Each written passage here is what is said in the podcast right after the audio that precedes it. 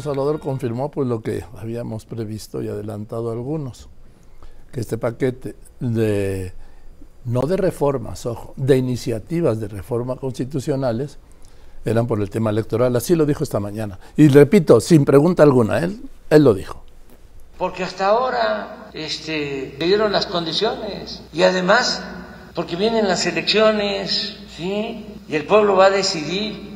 Y una elección no es nada más para ver qué candidato gana, ni es solo para ver qué partido o qué alianza, qué coalición gana. Una elección es también para definir un proyecto de nación y eso considero es lo más importante.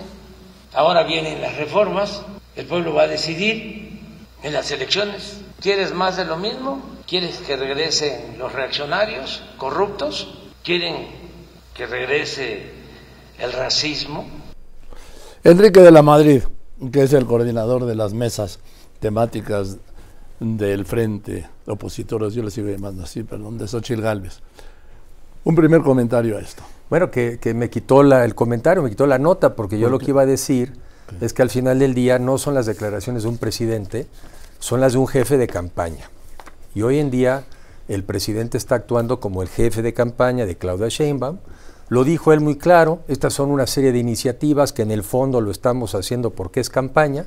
Y luego también dio la, impresión de que no hay prisa para decidir, dijo, pues para eso son las elecciones. Entonces yo también le diría a mis amigos legisladores que no lo tomen muy en serio, porque esto es un tema de campaña, es un tema político y no está a la altura de reformas constitucionales. Algunas de las cosas que apenas revisamos ayer de manera muy rápida es como una miscelánea hay ocurrencias, hay cosas repetidas, hay cosas que están en la Constitución, y luego hay golpes frontales a la democracia, la desaparición de los organismos autónomos, el poder judicial, y luego por ahí una zanahoria que hay que estudiarla bien para ver de qué tamaño es del tema de las pensiones, pero es como una lista de mandado. Pero, son eh, el 100%, ojo, de las pensiones a quienes ganen 16 mil pesos mensuales. No es para todos. No, claro que no es para todos. Y es como siempre él sigue diciendo algo más grande de lo que es. Yo ese es uno de los temas donde me puse a estudiar antes. Y yo creo que en su oportunidad me encantaría poderlo platicar, pero una vez que también haya yo leído con todo detalle la iniciativa, pero es como una lista de mandado. Y es como de repente estás en Navidad y oye, pues aquí está el pavo, y tráete las manzanas y no se te olviden las papas. Oye, también ahí van los aguacates y los cacahuates, tráetelos. Y algo de tomar, ¿no? Y algo de tomar, no se te olvide el chupe. De ese nivel están las propuestas del presidente, que repito en este caso, es el jefe de la campaña. Además lo hace en un momento, a mi juicio, absolutamente incorrecto, porque está prohibido para todos hacer propuestas pero con la habitual gandallez que les caracteriza, dice, ah, bueno, para mí no me lo prohíben, entonces ahí van las propuestas. Él acaba de decir que son propuestas de campaña, electorales, electorales, lo cual también pues deja muy mal parada a la candidata, que yo por eso quiero que hagamos una sección en algún lugar que diga, ¿ya apuntaste, Claudia? ¿Ya apuntaste todo lo que tú estoy diciendo que tienes que hacer? Porque todos los días le dicta y ella todos los días dice, y estoy de acuerdo. Esa es la que algunos creen que el día de mañana se va a independizar del presidente, están perdidos. El que sigue interpretando las cosas así en México es que también cae en el pensamiento mágico de este gobierno de que creen que las cosas por desearlas van a ocurrir. Esto es una barrabasada y son una serie de iniciativas muy bajitas, de muy bajo nivel. No me sorprende porque a ese nivel ha caído este gobierno. No, perdóname, lo que tiene que ver con el Poder Judicial no es nada bajito. Es tirarle a la línea de flotación del Poder Judicial porque sabe que no pasa, Joaquín. Y entonces por eso es volver a echarle ahora la culpa a los jueces. Ya ves que en la visión del presidente es tan sencilla como esta. Un grupo de personas en el pasado se ligaron, hicieron una serie de acuerdos en su beneficio, para eso crearon las instituciones, para defender sus intereses, y por eso lo que nos toca a nosotros es destruir las instituciones. Sino más que cada vez que lo hizo, se echó a 177 mil mexicanos que hoy no tienen hoy en día un Estado de Derecho porque murieron por ser uno de los países más violentos. Al distribuir instituciones, el 50% de los mexicanos hoy se quedaron sin acceso a la salud. Los niños no tienen medicinas para el cáncer y las mujeres para la mamografía. En este gobierno que les encanta decir el humanismo, ¿qué tienen de humanistas? Más bien parecen criminales y desalmados cuando dejan que mexicanos y mexicanas mueran por falta, digamos, de, de oportunidades. Entonces, tiene razón, es un ataque a la línea de flotación, pero en realidad es una estrategia electoral para discutir y seguir diciendo como de psiquiatra Mira lo que nos hicieron los neoliberales. ¿Quiénes son esos cuates? ¿Cómo se visten? ¿De qué están peinados? ¿Quién los ha visto? Eso pasa por no ir al doctor a tiempo y te imaginas una serie de monstruos y enemigos con los que te sigues peleando, como el Quijote, ¿no? que se peleaba contra estos molinos de viento. Llevan cinco años de ineptitud, cinco años de no dar resultados y cinco años de seguir echando la culpa al pasado. Pues tú para tú eres el retrato de un neoliberal, supongo, para el presidente. Pues yo creo que neoliberal es alguien que habla de corridito, ¿no? Alguien que pueda hablar seguidito y rapidito. Si ese es no liberal, seguramente califico. Alguien que de alguna manera es una manera idiota de dividir a los mexicanos entre buenos y malos, no, entre personas. No, ha sido muy efectiva. Perver bueno, tiene razón, y muy perversa.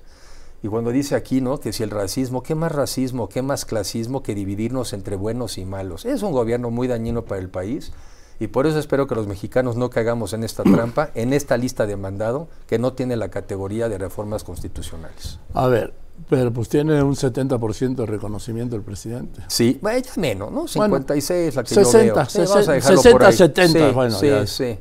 Bueno. Que no es lo mismo, no es lo mismo el reconocimiento a la persona, que ni modo, sí, reconozco que para mucha gente les sigue No, yo dije de conocimiento. Ah, ¿de conocimiento? Sí. ¿El presidente? Sí. No, bueno, más. Por eso. Pero reconocimiento, aceptación, ya unos cincuenta y tantos. Y el gobierno reprobado. Oye, la economía cómo va? Reprobada. El sistema de seguridad reprobado. El sistema de salud reprobado. La educación reprobado. El en las cifras que a mí me han dado, una cosa es la aceptación del presidente y otra cosa es cuántos votarían por el presidente o digamos por alguien similar. Hay un 20% de voto duro que es casi una cuestión religiosa. Los 15 millones originales del 2006-2012 que se duplicaron en el 18. Que es, hagan lo que hagan, votaremos por el presidente quien él nos diga. Pero hay otro 20% de voto condicionado, que ese es el voto en el que yo creo que hay que trabajar para evidenciar que sí puede haber condiciones mejores a las que hoy vivimos. Nos han querido, a muchos mexicanos les han querido hacer ver, no aspires a más, no tienes derecho a más, eres muy poca cosa y lo único que te queda es vivir de mí. Ese es el mensaje. Y lamentablemente se ve que algunos todavía lo creen. ¿Por qué? Porque quizá la vida ha sido tan dura que los ha hecho rendirse a seguir luchando. Y ahora este gobierno le dice, tiene razón, ya no luches, mejor vive de mí a cambio de que votes por nosotros. Eso me parece una actitud mezquina y no la podemos aceptar. Mezquina, pero ya no se trata de aceptar, existe, es real. Es real, es real. Pero como él dice al final del día, y también creo que en eso eh, coincido con él, no es una elección cualquiera. Aquí estamos eligiendo proyectos de país. En una esquina, como dirán algunos, una visión autoritaria, centralista, unipersonal, antifederalista, antidemocrática y absolutamente estatista no están ahora regocijándose que vamos a tener hasta una línea área mexicana que ya tenemos, que nos va a costar el chistecito 4 mil millones de pesos cuando no tenemos para las vacunas de los niños. Y del otro lado una visión democrática de un país próspero, incluyente, abierto al mundo y sí, con el ánimo de restituir los rezagos que hemos acumulado. Sí, es una lucha de dos proyectos de país. Por cierto, esa lucha la perdieron los venezolanos hace 15 años o 20 años en Venezuela y hoy 8 millones de venezolanos tuvieron que emigrar del país por haberse equivocado. No nos puede pasar eso a los mexicanos. A ver, dime, ¿está lista Laura? Mira, eh, porque hoy Claudia Sheinbaum hizo suyo como parte de su proyecto, su plan de campaña y presuntamente de gobierno, posiblemente de gobierno, estas reformas. Te escucho. ¿Qué tal Joaquín? Es Claudia Sheinbaum la que dice que eh, tienen todo el respaldo estas reformas presentadas ayer por el Ejecutivo Federal y no solo eso, dice que forman parte de su programa de gobierno que va a presentar el próximo primero de marzo en el Zócalo Capitalino donde inicia su campaña ya rumbo a la presidencia de la República. Ella dice que estas, eh, estas reformas garantizan los derechos humanos y sociales y ya adelanta que si son cuestionadas por la Suprema Corte de Justicia no tienen nada de inconstitucionalidad. Escuchemos parte de lo que dijo. Estas propuestas son parte del programa que vamos a presentar el primero de marzo a la ciudadanía como inicio de la campaña electoral de nuestra coalición Sigamos Haciendo Historia. Joaquín, Claudia Sheinbaum también descarta que estas reformas vayan tener un vayan a tener un impacto económico negativo en las finanzas del país, sobre todo las que tienen que ver con las pensiones y los salarios para el personal médico y es que dice que ya hay un fondo, va a dejar un fondo el presidente de la República de 60 mil millones de pesos que va a alcanzar hasta para 2031. Escuchemos. De todas las propuestas que se presentan, solamente hay dos que pueden tener impactos presupuestales.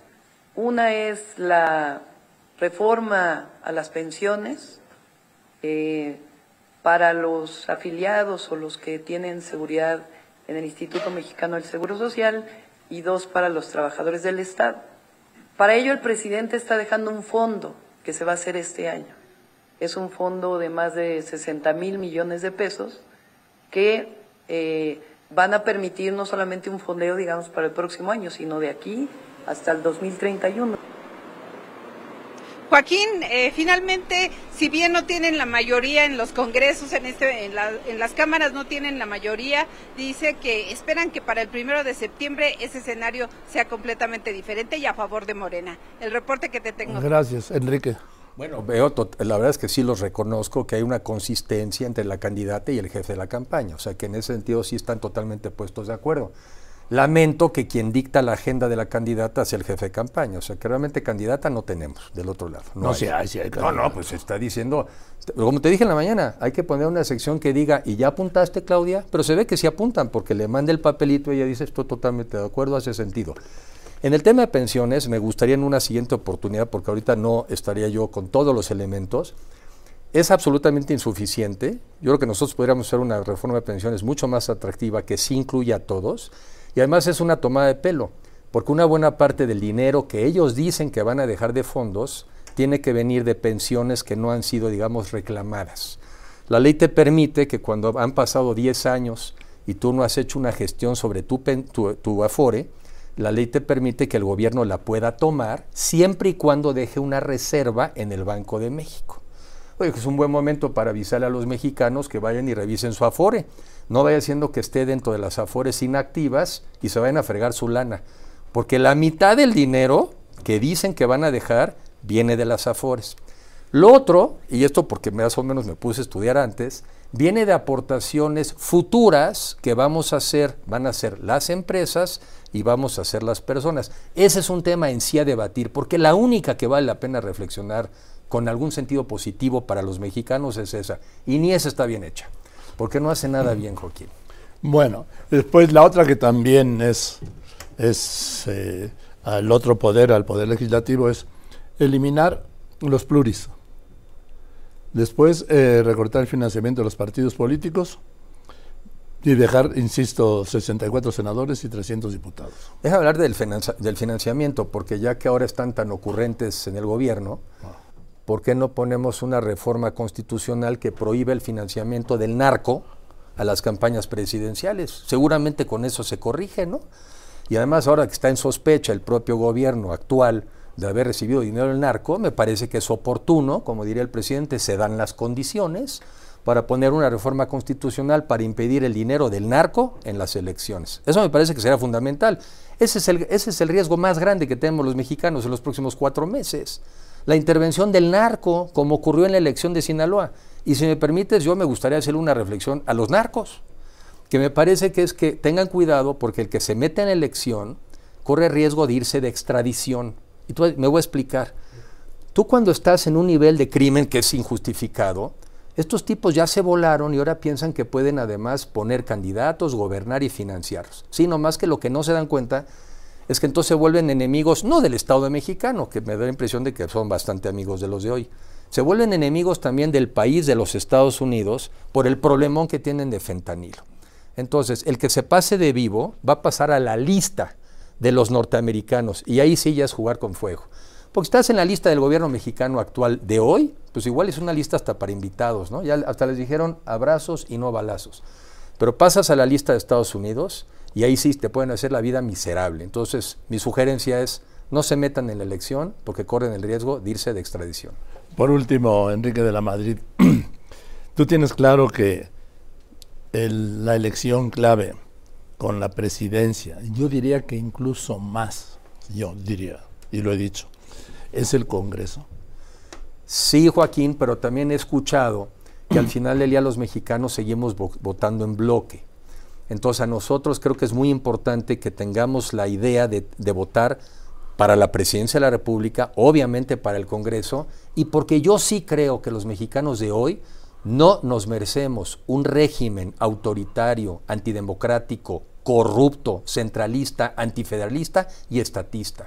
Entonces la única alternativa competitiva que tenemos los mexicanos es esta otra.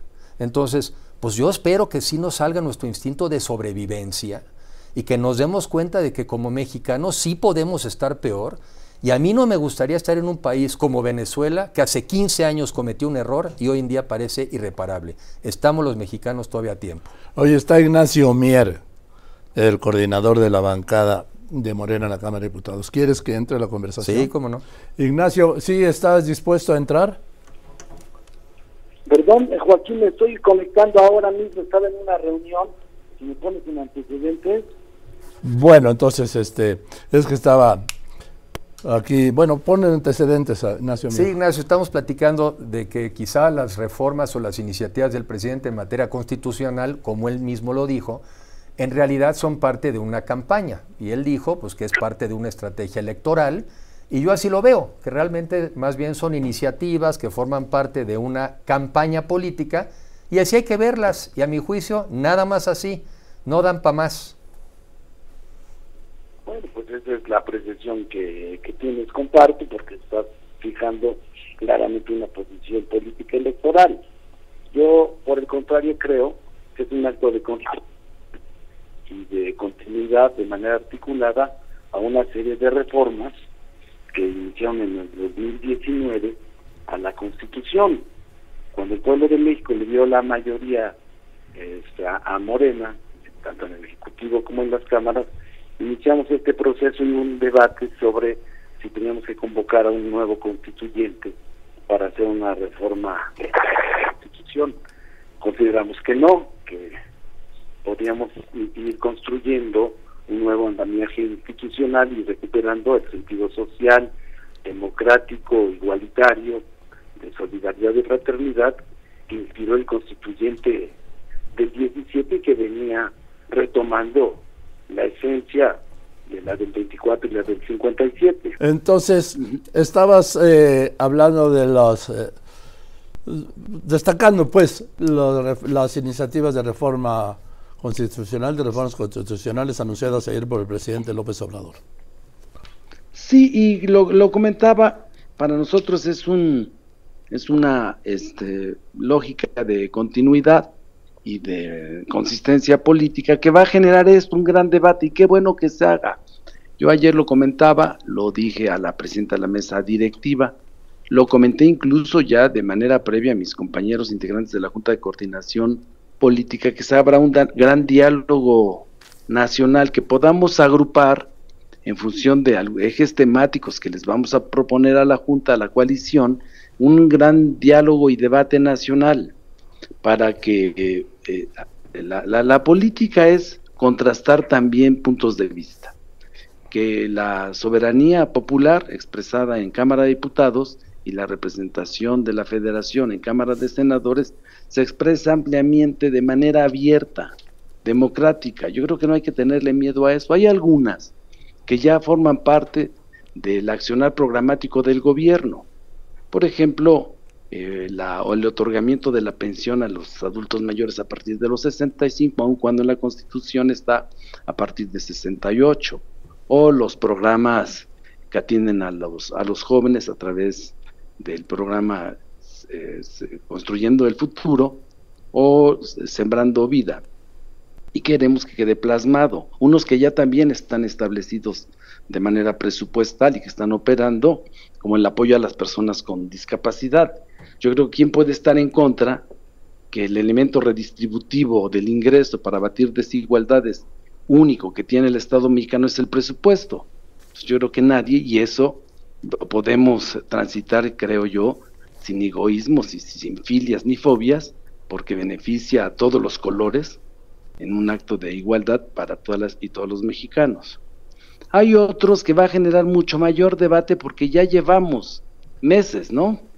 El tema de la reforma al poder judicial, la crisis de justicia que se vea de manera integral sin establecer personas, estableciendo cuestiones reales, ¿no? Hechos.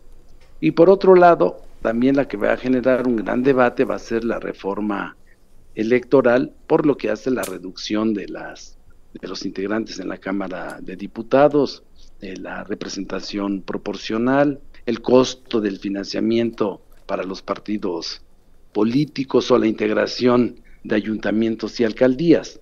Y eso implica un gran debate también democrático que debe de existir. Entonces yo creo que si todos nos, nos, nos ponemos en la tesitura de la responsabilidad pública, de la madurez política y de que en un país democrático se tiene que confrontar posiciones, nos alejamos del sesgo que la coyuntura electoral establece. Enrique. Sí, yo creo que tiene razón Ignacio en que hay cosas que hay que discutir. Yo no soy legislador ahora, pero lo fui. Yo pondría la lista de, oye, aquí está en la lista de las que no vamos, no tenemos ninguna diferencias. Pues va, ¿no? Eh, eh, otras yo las tomaría como una oportunidad de contrastar. Yo diría, por ejemplo, oye, ¿por qué incluyen el derecho a la salud? Primero ya existe. Y dos, pues se ha sido de los gobiernos que más desmantelaron el sistema de salud, quitaron el seguro popular, 50% de los mexicanos hoy en día no tienen acceso a la salud. A mí me suena un poco cínico que uno de los gobiernos que más ha atacado a la salud lo vaya a poner en la Constitución, pero va, lo discutimos, porque nos da la oportunidad de evidenciar lo no hecho.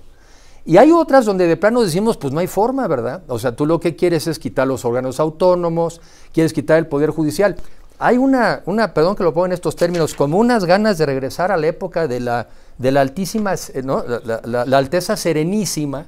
Hay un artículo de, de, de, este Silva Gerso, que ya no más falta un artículo donde diga, y todos los mexicanos seguiremos las instrucciones de Su Alteza más Serenísima. Bueno, yo creo que es un tema a discutir. Yo no quiero volver a un país de la eh, Alteza Serenísima, ¿verdad? De la época de López de Santana. Un López, por cierto, también. Bueno, tú te fuiste hasta el siglo XIX, vamos un poquito más para atrás. Yo tampoco quiero un poder supremo conservador, ¿no? Tampoco creo, creo, quiero un, un modelo de país que convirtieron los últimos 36 años en un modelo de negocios al Estado mexicano. Como los negocios hoy, por cierto, ¿verdad? fábrica de pobres. A mí me gustaría poner, ah, digo, como los negocios hoy, a mí también me, me, gustaría poner en la Constitución que dijera algo así, prohibido que los allegados del presidente, hay que ponerlo en la Constitución, se pongan a hacer negocios durante su gestión. ¿Qué tal que también lo ponemos en la Constitución? Yo creo que tiene razón Ignacio, vamos a debatir.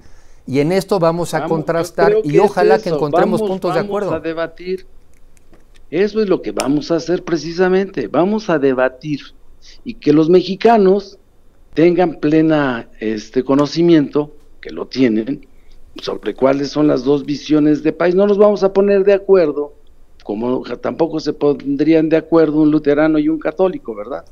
Pueden haber coincidencias con relación a que tienen como columna vertebral el cristianismo y la tradición judío-cristiana, pero podemos debatir ampliamente, mi querido Enrique al respecto de cómo a partir de 1982 empezó un desmantelamiento de lo que el PRI en sus estatutos establecía como columna vertebral, que era la justicia social y la democracia. Y podríamos lo que hizo el PRI fue construir un, todo un aparato abultado, tecnocrático, teniéndole un profundo temor a lo que este, en la OCDE, que son tan proclives, establece como la incertidumbre o el caos cuando a partir del caos y de la incertidumbre que viven millones de mexicanos, se pueden construir un andamiaje legal y una constitución acorde a los nuevos tiempos.